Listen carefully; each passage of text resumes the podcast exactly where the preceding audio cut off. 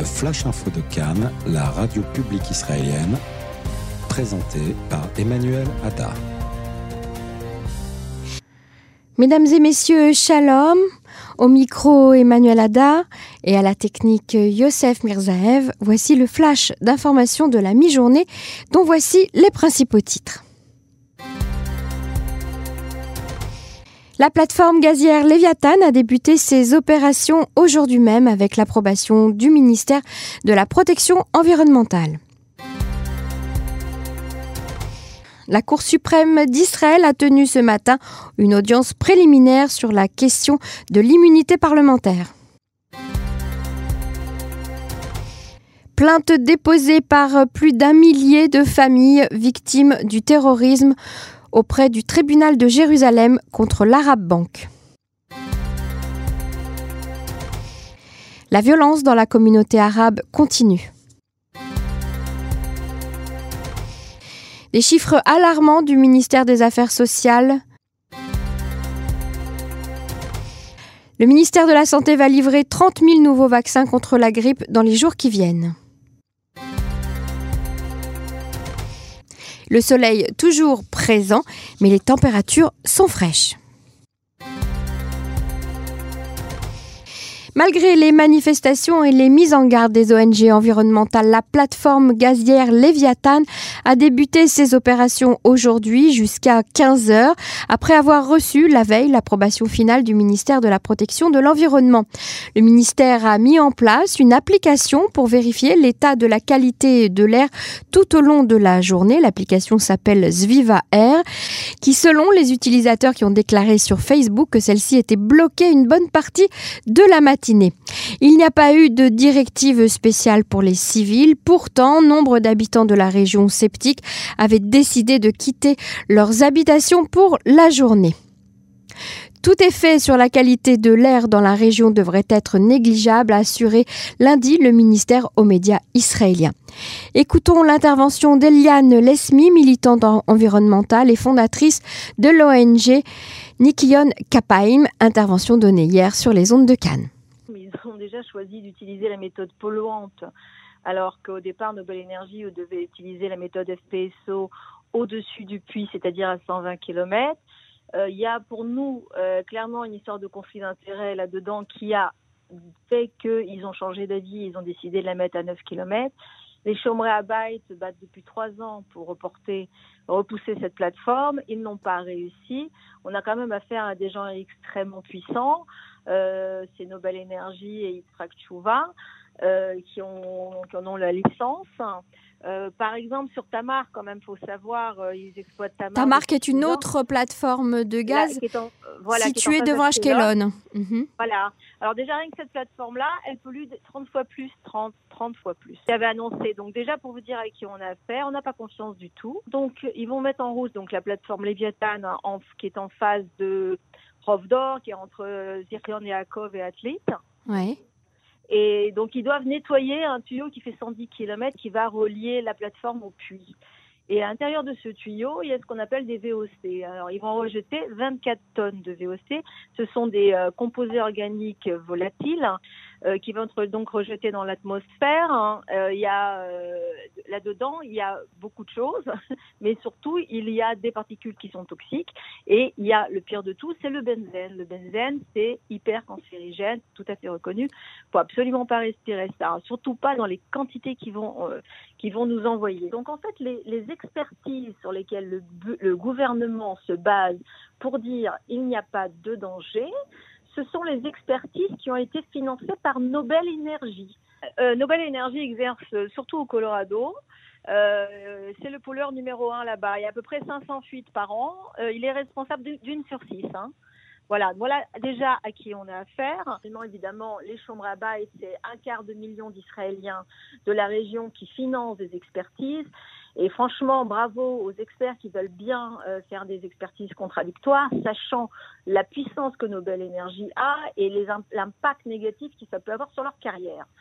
Et donc ils disent évidemment que c'est bien plus que ce que Nobel Energy raconte qui va être rejeté et que de, toute façon la quantité qui va être rejetée, même la quantité que Nobel Energy déclare, est bien trop élevé.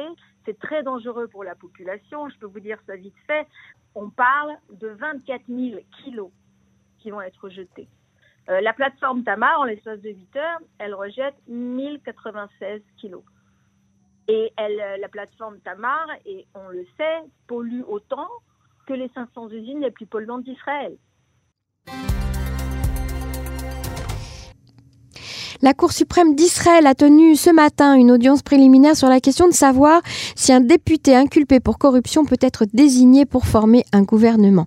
L'audience fait suite à une pétition lancée par un groupe constitué de dizaines de personnalités publics, d'universitaires et de cadres d'entreprises visant à, clarifier le statut de Benjamin Netanyahu mis en examen pour corruption, fraude et abus de confiance dans trois affaires pénales.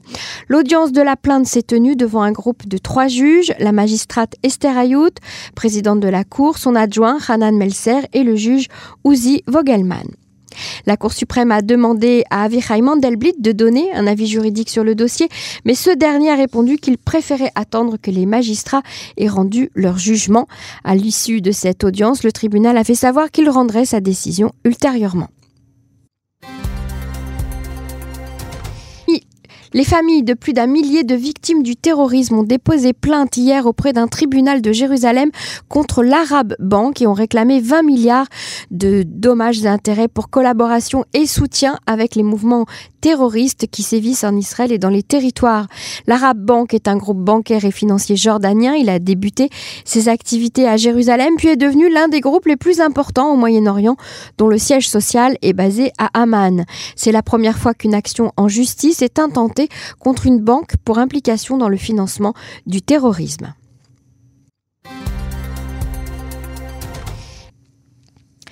La violence dans la communauté arabe continue. Encore un nouveau meurtre hier matin. Un homme de 39 ans a été tué par balle dans une fusillade alors qu'il circulait en voiture dans le village de Basmataboun en Galilée.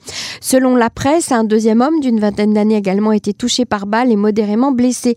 Tous deux ont été euh, hospitalisés à l'hôpital Rambam à Haïfa où le décès de l'homme âgé, identifié comme Mohamed Kamal Saadi, a été prononcé.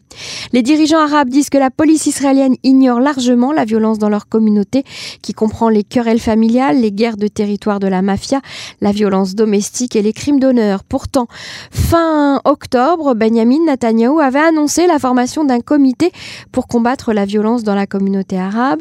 Et au début de l'automne, un grand nombre d'Arabes israéliens ont participé à des manifestations contre cette violence dans leur communauté, appelant les autorités à prendre davantage de mesures pour enrayer le phénomène. Et ces chiffres très alarmants d'un rapport du ministère des Affaires sociales, le nombre total des abus commis à l'encontre des victimes mineures est passé de 47 447 cas en 2017 à 50 976 cas en 2018, toujours selon ce rapport annuel. Dans 22% des violences rapportées, la victime était un enfant en situation de handicap et dans 71% des cas, l'auteur était un membre de la famille du mineur. Face à la forte demande du public et à la pénurie de vaccins, le ministère de la Santé a annoncé qu'il livrera 30 000 vaccins contre la grippe aux différentes caisses de maladies dans les jours qui viennent. En effet, des efforts sont faits pour obtenir des vaccins supplémentaires de l'étranger, car Israël fait face à une pénurie pendant une saison de grippe particulièrement virulente.